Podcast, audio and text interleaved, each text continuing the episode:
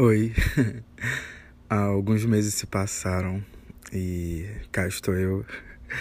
Eu precisava descansar, eu precisava repensar, eu precisava retomar algumas coisas e deixar de fazer podcast nunca foi uma opção.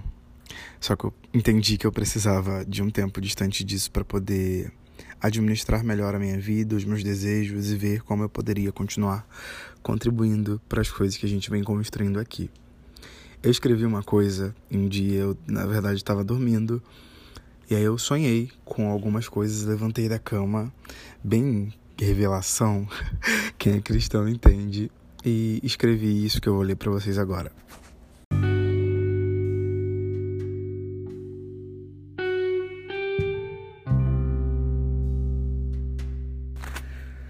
O ano de 2020 foi um constante engole, choro e segue.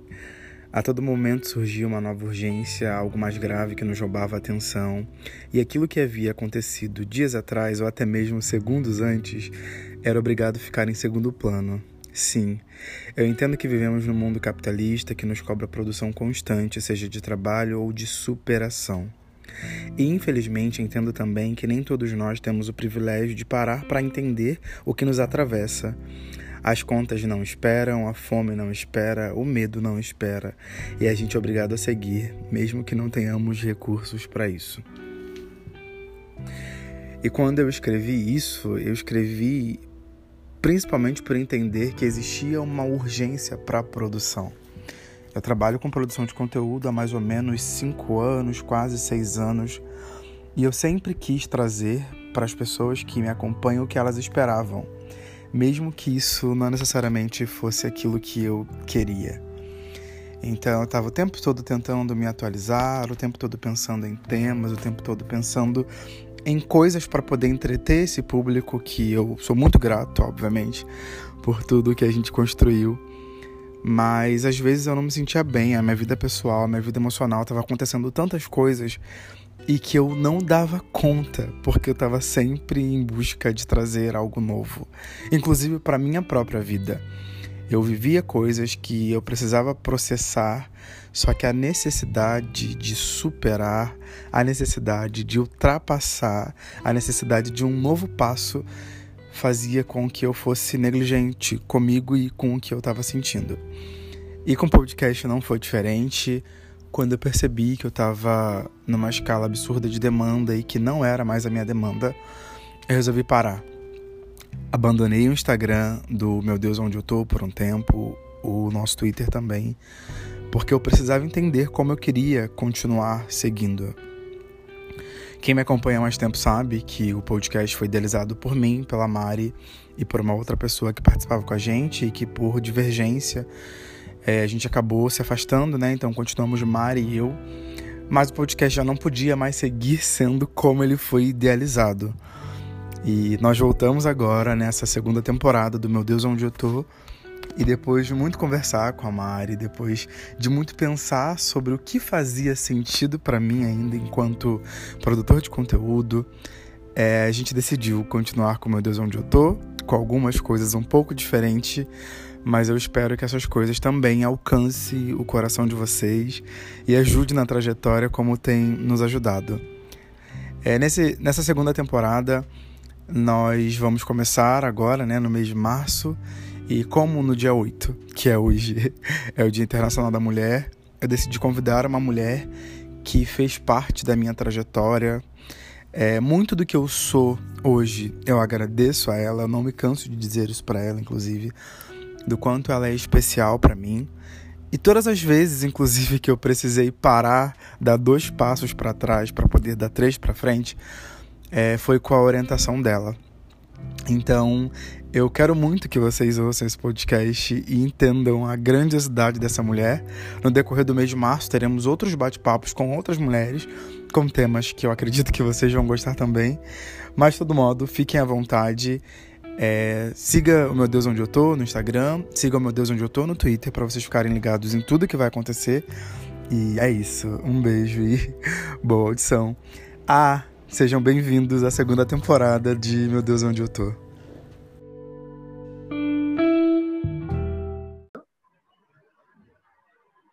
Tainá, seja muito bem-vinda. Obrigado por aceitar o convite. É, eu, fiquei, eu fico muito lisonjeado de poder trocar essa ideia com você, porque a gente já tem trocado muito em off, e agora as pessoas que ouvem, meu Deus, onde eu estou, vão ter acesso a um pouco dessa nossa conversa, saber um pouco mais sobre o seu trabalho e de como isso influencia também a minha vida. Eu queria que você se apresentasse para a galera aqui do Meu Deus, onde eu estou. Primeiro, eu que agradeço o convite, né? não esperava. É, então, como você já disse, meu nome é Tainá, eu sou professora de inglês há algum tempo, faz mais ou menos uns 12 anos. Eu trabalho em escolas públicas do Rio de Janeiro, tanto do estado quanto do município, e dou aulas particulares de inglês. E nessa minha trajetória, eu me deparei com você na minha vida, que está até hoje por aqui. Que bom, né? Graças a Deus, e pretendo ficar por muito mais tempo. É, nessa nova temporada do Meu Deus Onde Eu Tô, a gente vai ter uma dinâmica que eu gosto muito de fazer, que é o check-in e o check-out. E está ouvindo a gente, também fique à vontade para ir no post do nosso Instagram, onde vai estar a foto da Tainá, e fazer o seu check-in e o seu check-out. Bom, começando com o meu check-in. É, hoje eu estou muito feliz, foi um dia muito produtivo. Na verdade, eu tenho tido uma semana é, de boas notícias, isso me deixa bem alegre. Eu estava bem ansioso também, confesso, para poder trocar essa ideia com você, porque é sempre muito bom é, falar sobre as coisas que, que aconteceram e têm acontecido na minha vida e como você faz parte disso. Então, eu estou muito animado para esse bate-papo, porque tenho certeza que a galera aqui do Meu Deus Onde Eu Tô vai gostar de você como eu gosto. Como é que você se sente, Tainá? Bom, assim espero, né? Espero que você não esteja criando falsas expectativas para a galera que vai escutar. eu tô bem também. Essa semana, como eu disse, né? Como eu sou professora, a gente está tendo essa confusão de volta ou não volta para presencial, então tá bem tumultuado, mas eu adoro trabalhar online, né? Embora eu saiba que muita gente não tem acesso, isso é, um, isso é ruim, mas é o que é pior para mim é a incerteza de volta ou não volta, sabe? Se já tivesse estabelecido, a gente vai voltar no dia tal, beleza. Mas enquanto não tá, a gente fica assim nesse negócio. Então, essa semana foi de muito trabalho, mas eu tô tranquila. Não aguento mais a quarentena, mas tô respeitando porque eu sou dessas.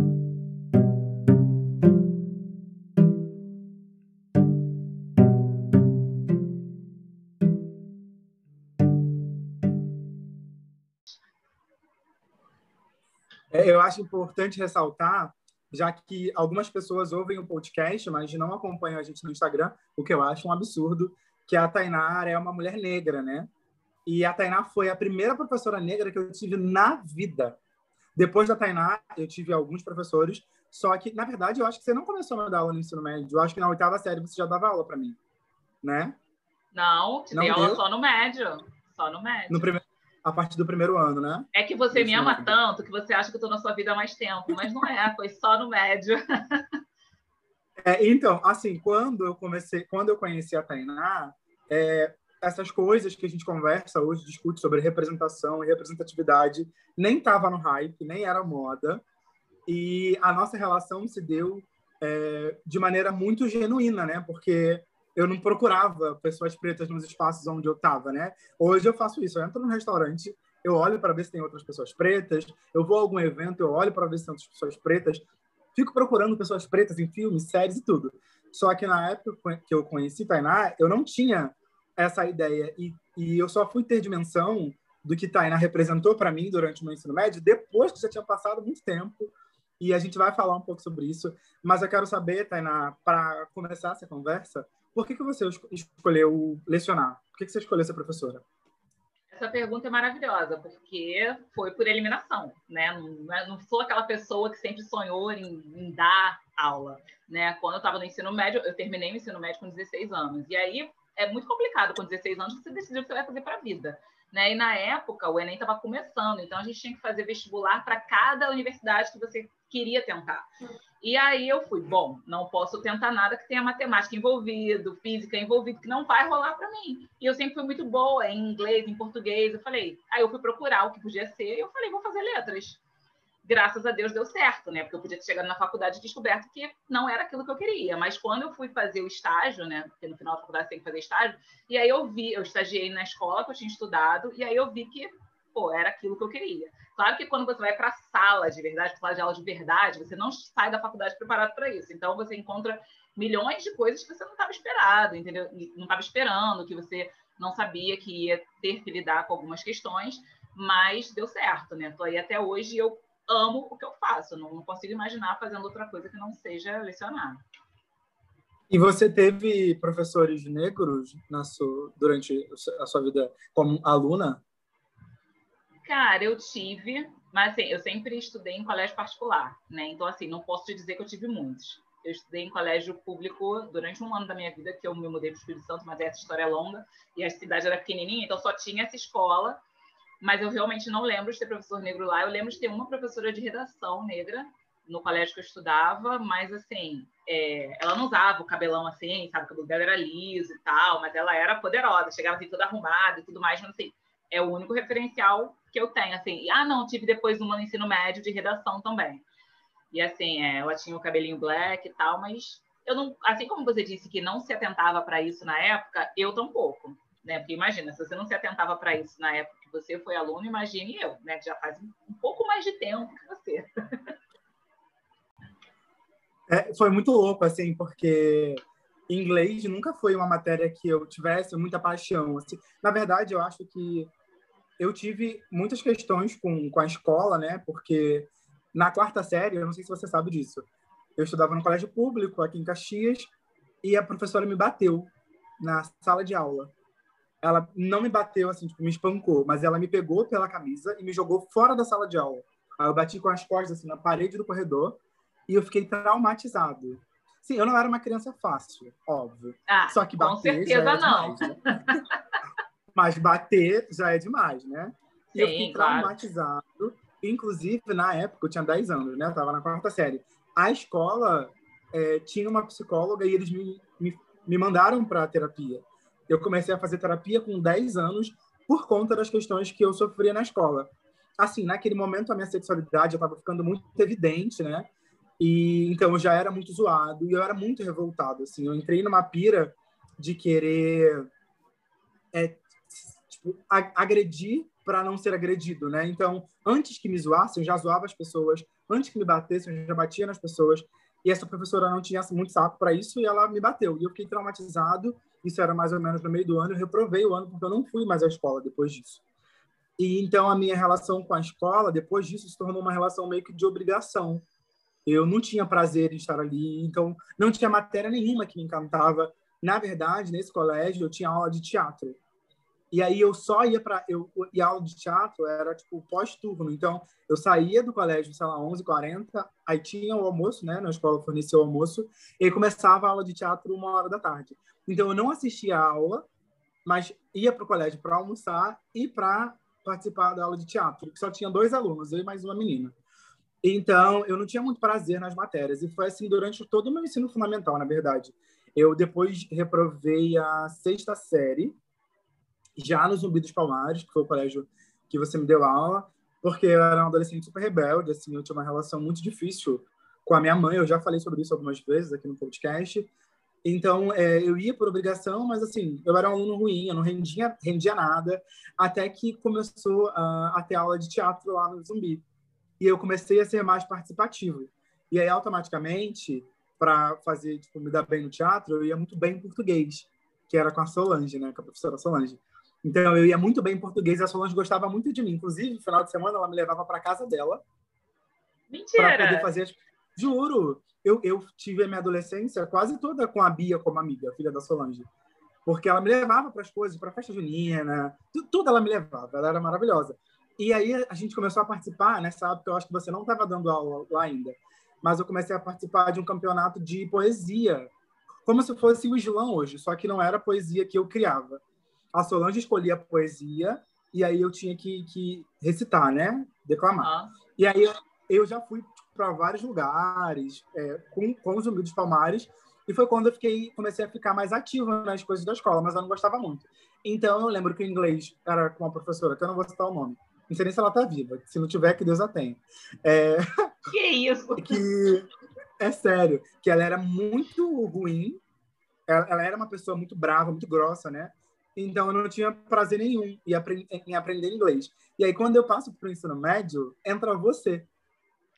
E aí você já chega na escola com um sorrisão, com o cabelo todo cacheado. E aí a gente começa a ter essa troca e você sempre me incentivou muito né? E eu lembro que, assim, nas suas aulas, nas suas aulas eu era muito bom, porque eu tinha prazer é, na maneira com que você, tipo, era dinâmica mesmo com as aulas, tal. A gente fazia as várias atividades que era muito legal. Eu sei que eu, eu lembro que eu me destacava muito na aula de inglês, pelo menos pelo menos na escola. E, e, e a, a, maneira com que você direcionava as suas aulas que foi fazendo eu me apaixonar pela aula, né? Tipo, obviamente tinha, existia uma admiração muito grande por você e aí automaticamente eu me interessava por tudo que você queria trocar com a gente, né? E você era você era muito nova, né? Eu não sei quanto tempo você tinha de formada naquela época, deve ter o quê? Quase 10 anos, né? É. Então, com certeza.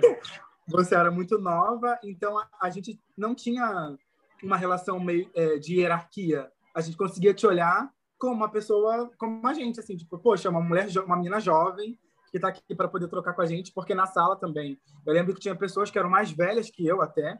Mais então, velhas que mundo... eu, inclusive, né? e todo mundo estava sempre interessado. Eu queria saber se teve para você algum professor, professora que, que fez você, tipo, se apaixonar por qualquer coisa que na, na sua vida escolar, né? Por alguma disciplina. Então, olha, você falou tanto que assim, eu queria comentar cada parte que você falou, mas você falou muito, não sei se eu vou lembrar. Mas vamos lá. É, quando você começou a falar da professora que te bateu, claro que eu acho um absurdo, né? Hoje em dia a gente não pode pensar isso acontecer, mas, a, mas hoje em dia todo mundo sabe que isso é proibido. Antigamente, os alunos não tinham noção dos direitos deles, então os pais e os alunos tipo, não ligavam se a professora batesse, né? Uma vez o aluno falou assim: não, professora, pode dar umas palmadas nele. Eu falei, tipo, querida, nunca vou fazer isso, entendeu? Eu detesto violência, não há condições de ninguém bater em ninguém. Para mim, isso é um absurdo. E aí, é, e, e, é totalmente compreensível você ter ficado traumatizado com a escola, porque não te trazia prazer, não te trazia boas recordações. Então, era óbvio que você não ia querer ir para aquele lugar, né? Mas, graças a Deus, o teatro te resgatou e depois, mais para frente, nós nos encontramos.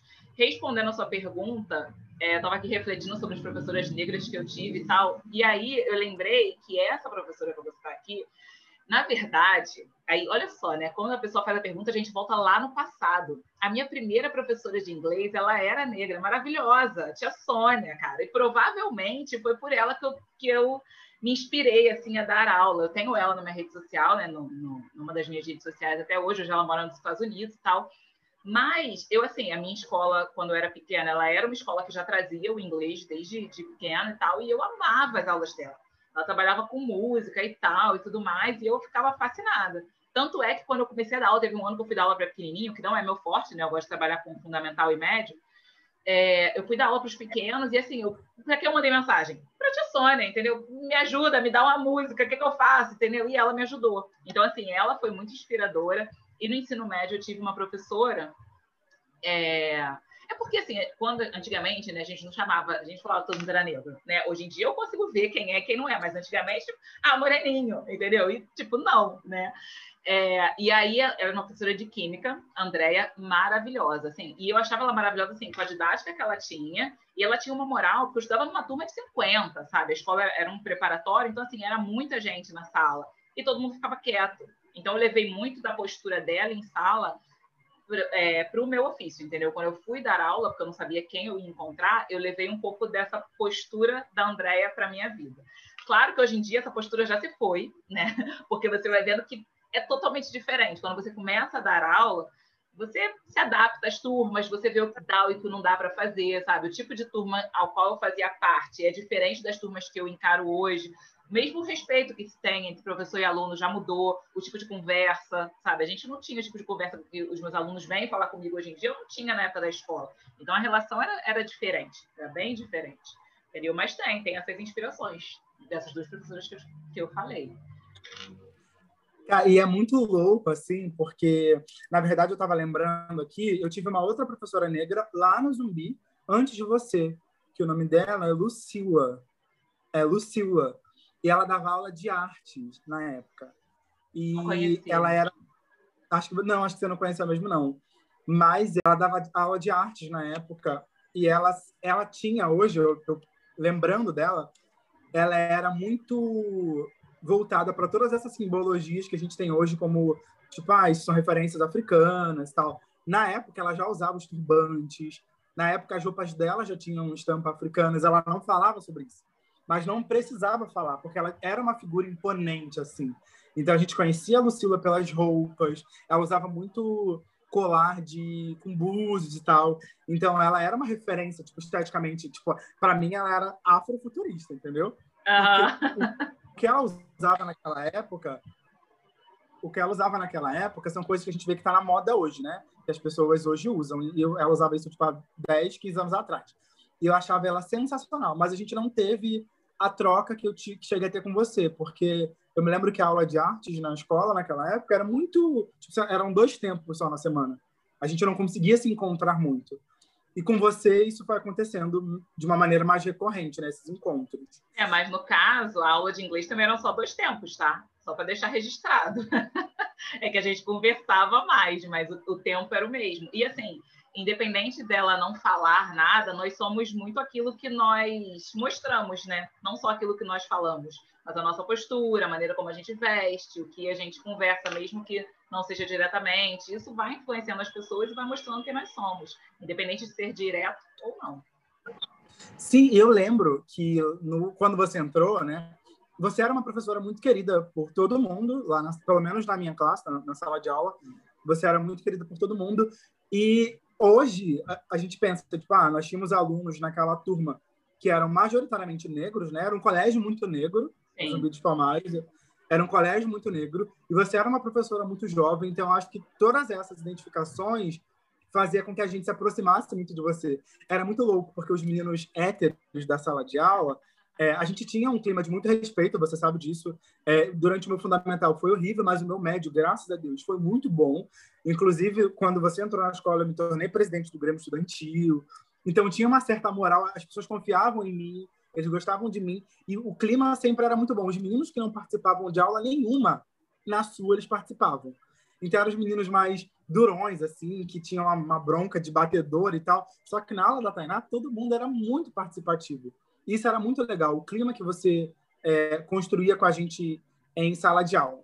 Mas uma coisa que eu estou pensando aqui enquanto eu falo, fala muito, Jesus, socorro.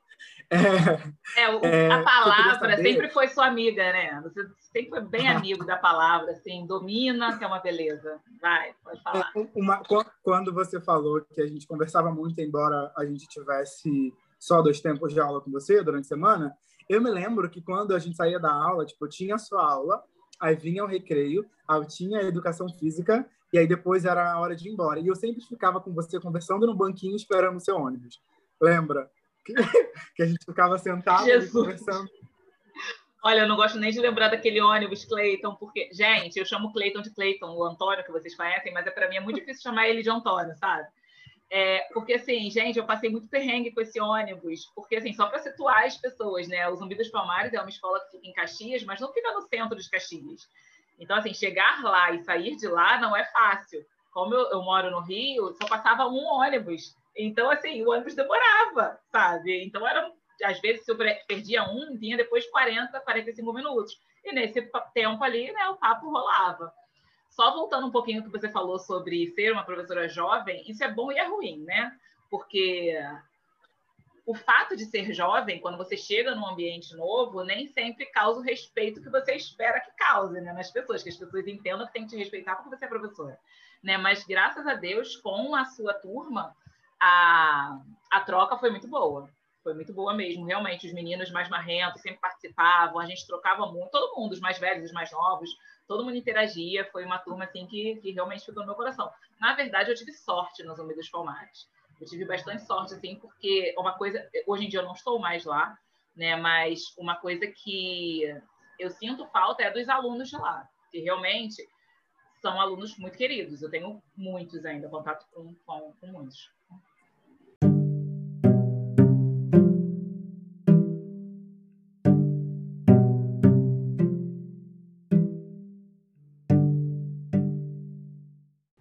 E aconteceu uma coisa muito emblemática, assim, e eu falo muito sobre isso, na verdade, aqui no podcast, e agora as pessoas vão começar a entender um pouco mais o contexto. Quando eu conheci a Tainá, eu estava nesse processo de me desligar da igreja, né? Eu estava é, tipo, passando da minha adolescência para a minha vida adulta. Então, eu tava, quando a Tainá chegou, eu era muito religioso ainda. E, e nesse eu fui me, tipo, eu fui me desfazendo dessas coisas e me abrindo é, para viver a minha vida e é a vida que eu levo até agora, né? E pretendo levar por muito tempo. É enquanto a gente estava se conhecendo. Então você chegou na minha vida, na, na, no caso lá no colégio, num momento muito importante para mim, assim, tipo, que é na verdade a virada de chave. Eu lembro que eu estava passando por tantas questões. Eu trabalhava como jovem aprendiz já, né? A gente tinha muitos alunos, como a Dana disse, que eram até mais velhos que ela, que tinha essa jornada dupla de estudar e trabalhar. Eu trabalhava como jovem aprendiz num hotel em Copacabana e às vezes eu chegava no colégio muito esgotado. Eu não queria assistir a aula. E aí eu lembro que eu fiquei metade do ano sem, sem estudar e a Tainá conversou comigo quando eu ia, tipo, não queria estudar mais. A Tainá conversou comigo pedindo para eu voltar para as aulas, mesmo cansado, porque faltava pouco para poder me formar. Eu estava no, no, segundo ano já, faltava pouco para poder me formar. E aí você me deu essa força. E aí eu lembro que eu te prometi que eu ia voltar e eu ia sempre nas suas aulas, mas em várias outras eu não ia. Olha, enganando a professora, gente. É assim que me conta. Depois de anos eu fico sabendo disso, que não ia nas outras. Mas você foi muito especial para mim e eu queria saber se você já ouviu de outros alunos, seja nos Unidos Palmares ou em qualquer outro lugar que você tenha passado, sobre essa, essa troca. Porque é muito louco, Tainá, imaginar que, embora a gente tivesse dois tempos de aula, o que você fazia em dois tempos tipo, reverbera na minha vida até hoje tem, eu, por exemplo, eu tive professores de português e matemática que tinham muito mais tempo e que eu não me lembro de nada, talvez nem do nome desses professores. Só que você, com dois tempos na semana, fez muita coisa por mim e eu tenho feito hoje, tipo, eu tenho reproduzido coisas que eu aprendi com você. Você já recebeu esse feedback de outros alunos? E como você encara essas coisas? Saber que o que você faz na sala de aula se estende para além daquele momento de, de aula. Olha, é, olha, embora você já tenha falado isso para mim várias vezes, cada vez que eu escuto é diferente. E assim, outras pessoas já me deram esse feedback. Semana teve, sei lá, mês no final do ano passado, na verdade, eu fui mandar uma mensagem lá falando com uma aluna, ex-aluna também do Zumbi, estava falando com ela. Eu falei, poxa, você tem falado com fulana? Aí ela, ah, eu tenho. Eu falei, poxa, eu nunca mais achei na rede social, queria dar um oi, queria saber como é que ela tá e tal. Aí ela, ah, peraí que eu vou mandar um WhatsApp para ela. Mandou o WhatsApp para a menina, a menina respondeu assim, ela me mandou o print, falou assim, nossa, que saudade, a única professora que se importava. Então, assim, sabe? A cada vez que eu, é, cada, cada mensagem ou cada vez que eu encontro algum aluno que fala, toca meu coração, porque quando a gente escolhe ser professor, quando eu escolhi ser professora, como eu já falei, foi por eliminação, assim, mas foi a melhor coisa que eu falei da, que eu fiz da minha vida, porque eu sempre achei que conhecimento não foi feito para ficar guardado. Sabe, o que, que adianta saber um monte de coisa e guardar para mim? tem que passar, tem que passar adiante para que as outras pessoas passem para os próximos e assim vai, porque todo mundo tem direito ao saber, né? É claro que as pessoas absorvem é, e recebem as informações que lhes são passadas de maneiras diferentes, mas o meu papel é passar as informações que eu tenho, porque para que vai servir eu ficar cheia de informação sem passar adiante? Então, assim, quando você fala e quando eu te vejo, quando eu vejo o que você faz hoje em dia, me dá um orgulho assim que eu não sei nem dizer, quando eu vejo as pessoas seguindo adiante, sabe? Não ficando presas, porque o que acontece? Quando você fala assim para mim, ah, Tainá, é, você, você tinha uma. Você passava para a gente uma educação emancipadora. E assim, nunca parei para pensar nisso, entendeu? Mas o meu objetivo era realmente fazer com que vocês voassem, entendeu? Na verdade, minha intenção é essa até hoje. Mas lá no, em Caxias, né? é, no Palmares, principalmente ali, foi o primeiro colégio público que eu trabalhei na minha vida. Então, assim, é, eu nunca tinha estudado, eu tinha, nunca tinha estudado durante tanto tempo em um colégio público e nunca tinha trabalhado em um. Então, era tudo muito novo para mim. E ali, embora eu tenha sido acolhida pela maioria das turmas, eu não sabia muito como lidar com algumas questões. E saber que eu fiz direito e que as pessoas veem em mim é, uma referência é maravilhoso, entendeu? Então, quando eu saí de lá, né, 2019 e tal, aí hoje as pessoas me têm nas redes sociais e eles falam, ai, que saudade, professor, não sei o quê. Então, assim, é muito bom. Para mim é, é gratificante, sabe? Porque você vê que fez direito, faz continuar fazendo direito e querer ver que as pessoas brilhem, porque é isso que eu quero. O professor fica feliz quando o aluno se dá bem. Entendeu? O professor não quer aluno ferrado. E, e, e, e lá no, no, no, Zumbi. E eu não digo ferrado assim de dinheiro, não, sabe? É ferrado de perspectiva. É não ter perspectiva. Porque o que. Quando, isso que é, eu me perdi na hora que estava falando, mas eu vou voltar. Quando eu cheguei lá, eu percebi uma coisa que eu nunca tinha visto antes: que os alunos estavam satisfeitos de estarem ali e não se imaginavam fora dali.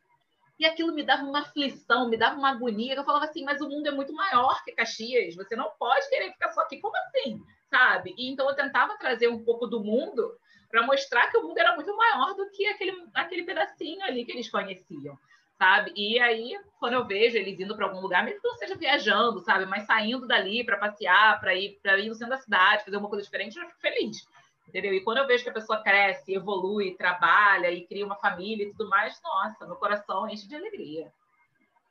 Eu não sei se você lembra disso, mas quando a gente estava no primeiro ano, é, a gente não tinha segundo ano. O colégio já não tinha o ensino médio completo, né, tipo até o terceiro ano, há alguns anos. E aí você convenceu a gente a não desistir, tipo, não ir para outras escolas, né? Para que a gente conseguisse construir um segundo ano e, e, consequentemente, o terceiro ano e poder, e poder se formar. E eu lembro de você super empolgada, assim, que a gente não desistisse. E você foi a primeira pessoa que conversou comigo a respeito do Enem, assim, da importância de fazer o Enem. Você falou, ah, a gente pode procurar um teste vocacional para saber no que vocês se encaixam, né, com a turma.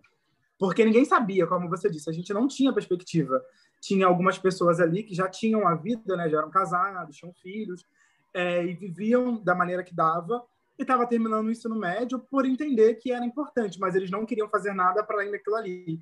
E eu acho que esse encontro com você fez com que a gente tivesse o desejo de, de fazer alguma coisa além, porque era prazeroso. Principalmente, é, na, você sempre foi muito reservada, né? Mas eu já falei isso para você, o meu sonho era terminar o ensino médio para virar seu amigo. Falava porque você sair para beber com essa mulher. Porque você, eu comecei, eu lembro que quando eu fiz 18 anos, estava formando, a gente já trocava assim, tipo, onde você foi? Eu falava, ah, eu fui no Circo Voador. Você falava, ah, eu fui no show no Circo Voador. Eu falava, nossa, ela deve fazer coisas muito legais. Eu quero muito ser amigo dela. Sabe, então, até, tipo, desde coisas muito simples, como ir num show, como coisas muito grandes, que é transformar a vida de outras pessoas, que é o que você fez na minha, é, eu comecei a ter esse start por conta de você. E o que eu acho mais bonito nisso tudo era que você fazia isso de maneira muito natural. Você não tinha intenção de se tornar a professora mais foda do Zumbi de. Você só era você. E isso para a gente significava muita coisa. E eu queria saber como você lida é, com essa questão de saber que vocês, professores, né, de modo geral, têm um trabalho tão relevante e que pode transformar e salvar vidas, e ainda assim são muito desvalorizados. Como é que você lida com isso? Não lido, né?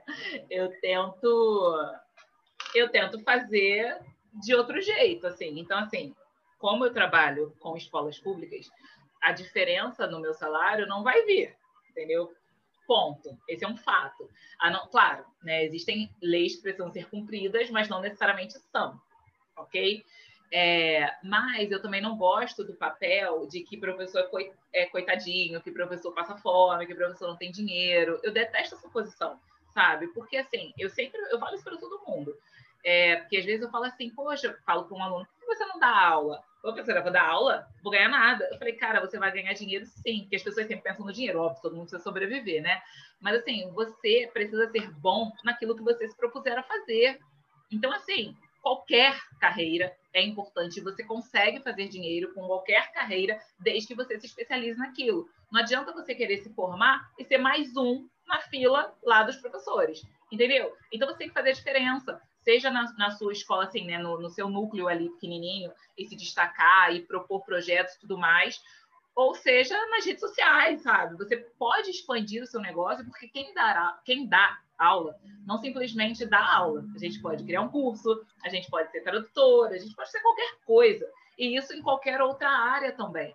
É, então, que as pessoas, é, é, óbvio que eu sei que eu não sou, é, enquanto professora é, que trabalha para o governo, eu sei que eu não sou valorizada da maneira que eu deveria ser e nem sei se um dia serei tá? Porque esse governo realmente me desmotiva um pouco em, em ver é, melhoras, pelo menos a curto prazo, não. A longo prazo, quem sabe, não sei se estaria aposentada, porque eu não sei se esse momento vai chegar na minha vida.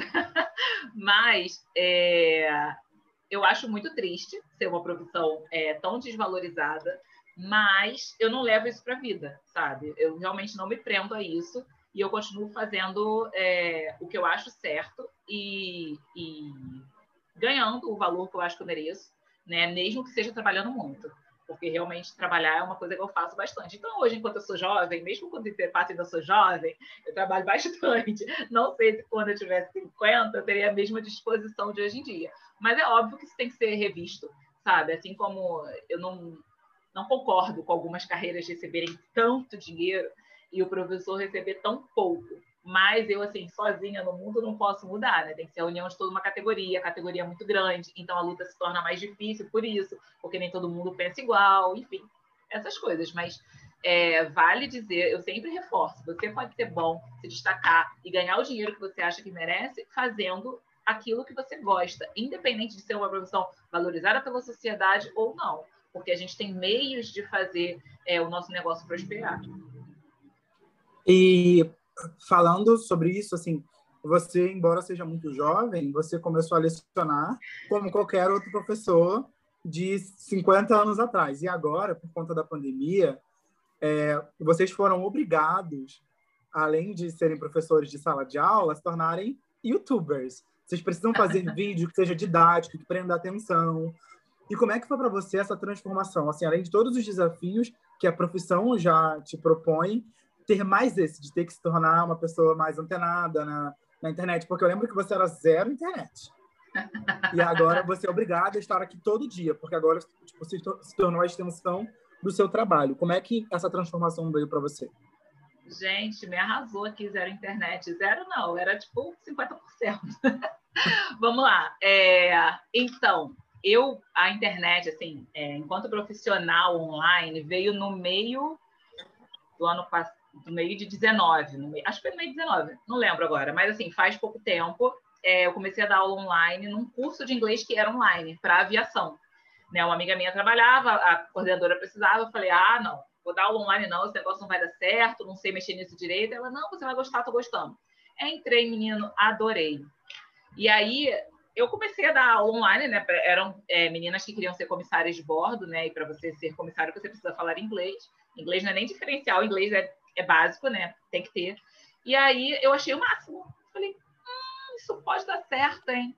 E aí veio. Só que assim, o que acontece? Dar aula particular online ou dar aula num curso online é muito mais tranquilo do que dar aula para o colégio online. Por quê? Porque depende da conexão dos alunos. E, infelizmente, nem todo mundo tem acesso à internet, o que é muito triste. Se todo mundo tivesse, seria maravilhoso, porque eu amo dar aula, eu faço vários slides, entendeu? Então, a aula que eu dou presencial, eu consigo dar online, claro, adaptando uma coisa ou outra, mas eu faço slide, eu uso vídeo, eu faço um monte de coisa. Então, assim, a aula, o dinamismo da aula continua. A questão é o acesso. Então, é, esse ano, é, a, a, prefeitura, o Estado, eles estão criando é, um aplicativo onde os alunos vão conseguir ter acesso às matérias, desde que ele tenha um celular com memória, né, para baixar o aplicativo, eles vão conseguir ter acesso às matérias porque a, a, a conexão não vai depender deles, entendeu? Já está embutido ali no pacote. Se funcionar, vai ser maravilhoso, né? Que vai atingir mais alunos. Mas realmente, ano passado foi um desespero total da nação, entendeu? Porque os professores ficaram enlouquecidos, os alunos não tinham acesso, ninguém sabia como fazer, porque ninguém estava acostumado com aquilo. Mas esse ano acredito que vai ser um pouco mais fácil para todo mundo. Embora eu tenha certeza de que nós não vamos atingir 100% do, dos alunos, infelizmente. Mas aí vai ter a versão presencial de atividades e tudo mais, né? Mas é isso, vai ficar nessa divisão.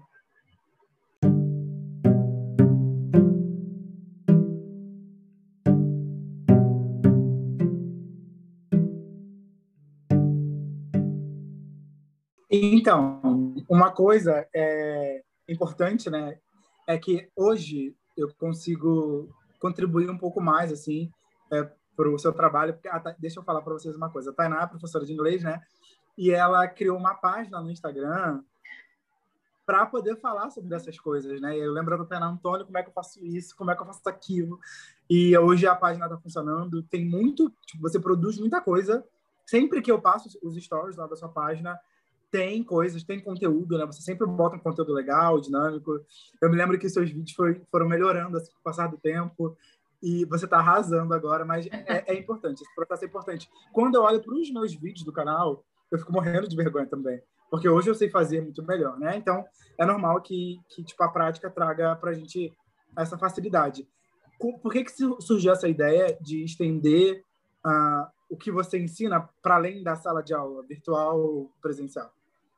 Então, a, a página do Instagram, ela surgiu justamente quando eu comecei a dar aula nesse curso, e aí eu conheci uma mentora de língua inglesa depois disso e tal, e aí eu descobri que dava para você vender aula pelo Instagram.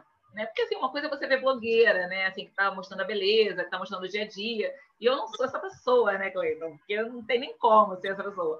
E aí, quando eu descobri que dava para fazer uma página de língua inglesa, eu falei, é, vou tentar. Só que assim, uma coisa é eu ter um Instagram pessoal e mostrar fotos para os meus amigos. Outra coisa é eu me expor para a sociedade, né? Porque a gente sabe que as pessoas julgam. Mas eu também aprendi que as pessoas vão sempre julgar, então tá tudo certo, sabe? Não sou perfeita, ninguém é, e vida que segue. E aí eu comecei a fazer o primeiro vídeo, que foi um vídeo quando os alunos, né, os meus ex-alunos, os alunos atuais começaram a descobrir que eu tinha uma página.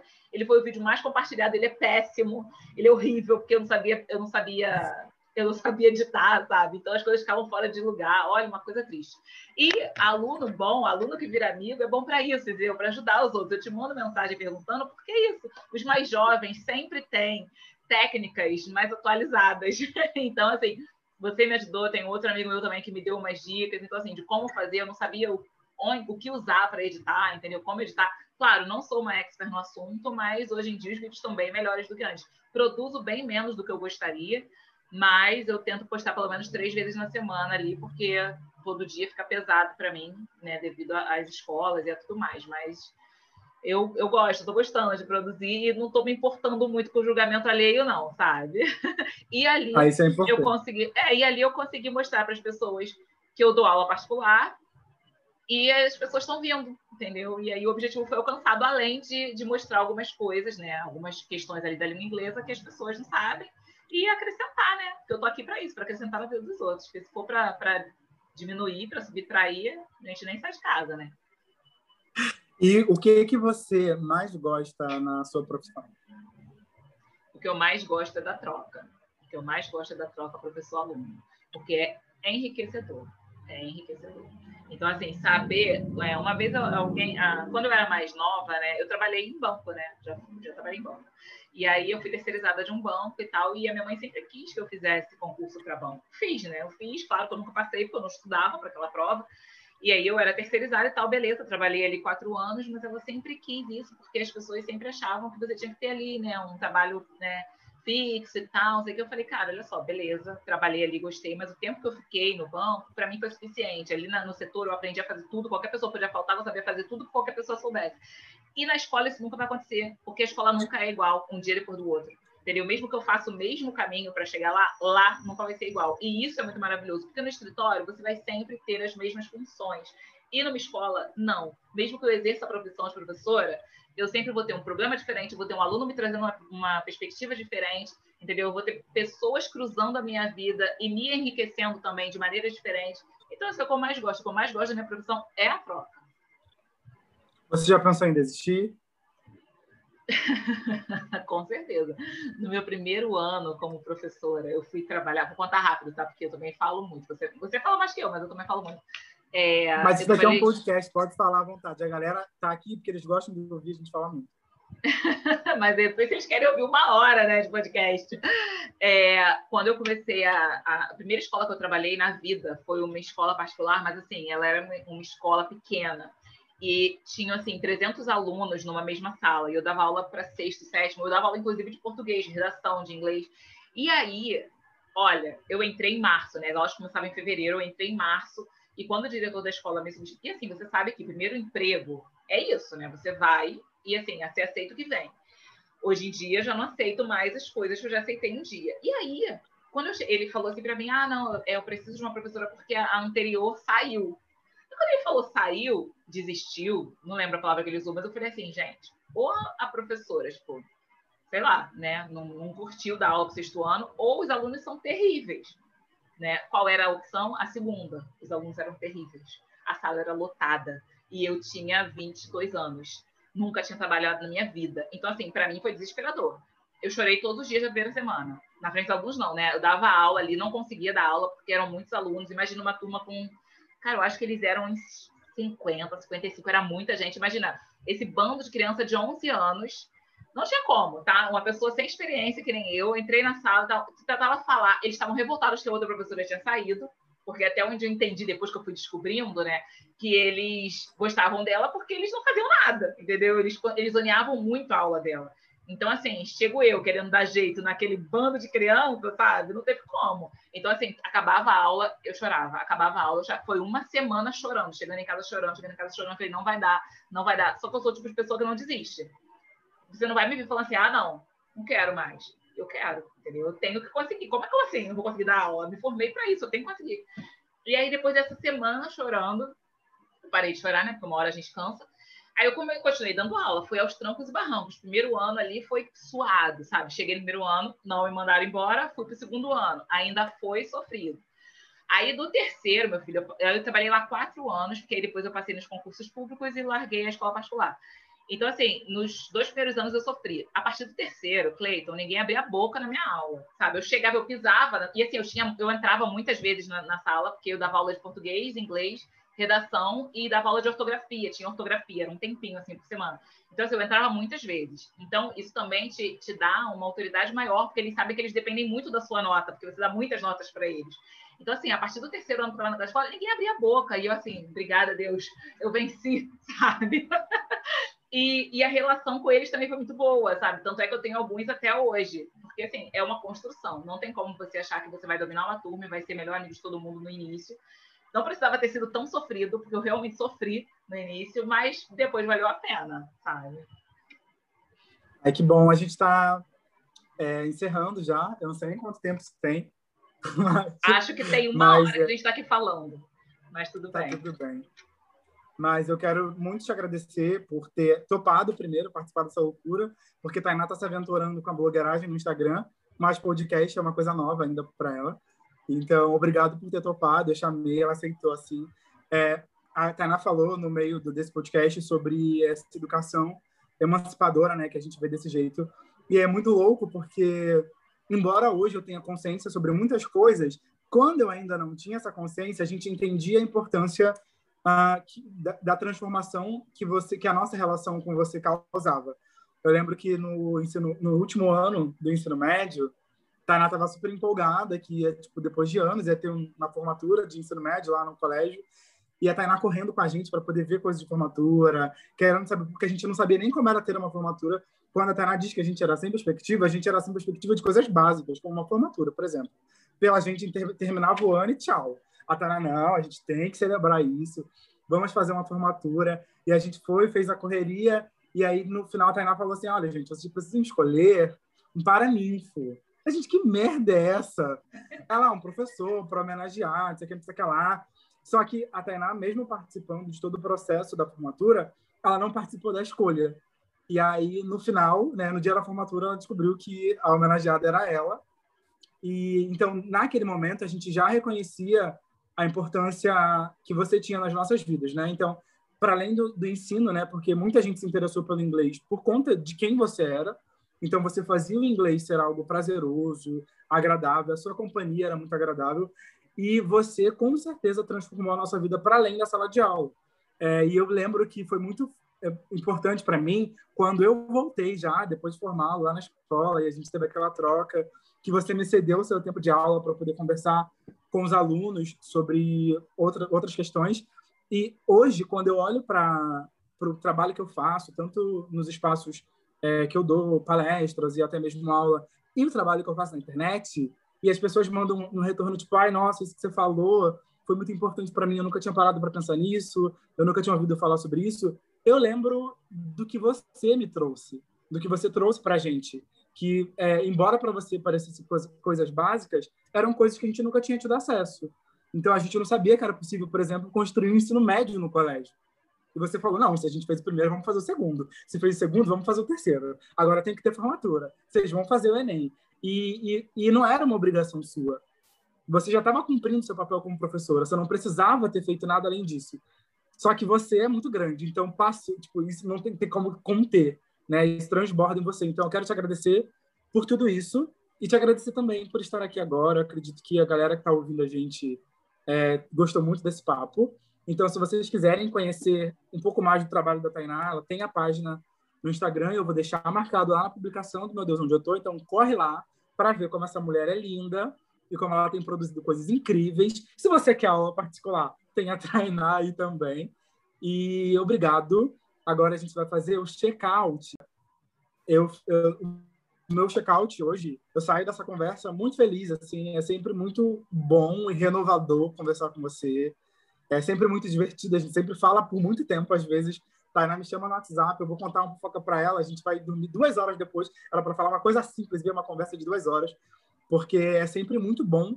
É, e eu estou muito, muito feliz de você ter topado. Tá? Então, muito obrigado. Você pode fazer o seu check-out e os agradecimentos que você quiser também. O meu check-out é cheio de felicidade. Nossa, você assim, né? Eu não sou uma pessoa de chorar, não, sabe, Cleiton? Eu seguro a minha onda porque acho que ninguém precisa disso, nem saber me ver chorando. Mas assim, a cada vez que você fala coisas bonitas para mim, meu coração se enche, assim, sabe? Eu fico muito feliz e me dá vontade de chorar, a garganta fica fechada. É... Ver a sua volta na escola depois de tanto tempo, é, com esse trabalho lindo que você faz e tal, foi para mim maravilhoso. Eu fiquei muito orgulhosa de ter ali, de ter te levado para falar com os meus alunos daquela época, foi muito maneiro, foi muito legal. E a questão de mostrar para vocês que era possível é meu papel, embora muitas pessoas não acham que seja, eu preciso abrir os horizontes de vocês, foi o que eu falei, sabe? Eu preciso disso. Então, ver que teve formatura, ver que deu tudo certo, ver vocês seguindo a vida, para mim foi maravilhoso. Foi assim o top, foi o que tinha que ser, foi do jeito que tinha que ser. Então, muito obrigada pelo convite, muito obrigada por estar na minha vida até hoje, porque vendo o seu crescimento, eu fico extremamente feliz e eu tô aqui torcendo por você sempre. Se você precisar de alguma coisa, eu tô aqui, você pode me perguntar pode me pedir, entendeu? Pode ser que eu não tenha, mas eu sempre vou tentar te ajudar. e é isso. Muito obrigada é, e que você cresça e voe sempre. Beijo. Amém. Beijo. Obrigado. É, vocês que ouviram até aqui, muito obrigada. Siga a Tainá nas redes sociais para vocês conhecerem um pouco do trabalho dela. É, fiquem ligados no podcast da próxima semana. Não esqueça de compartilhar isso com todo mundo e comentar na foto da Tainá o quanto ela é maravilhosa. Um beijo e até semana que vem. Acabou, pode parar de gravar. Tá, então vamos lá. Ai, meu Deus. Ai, meu Deus, vai lá.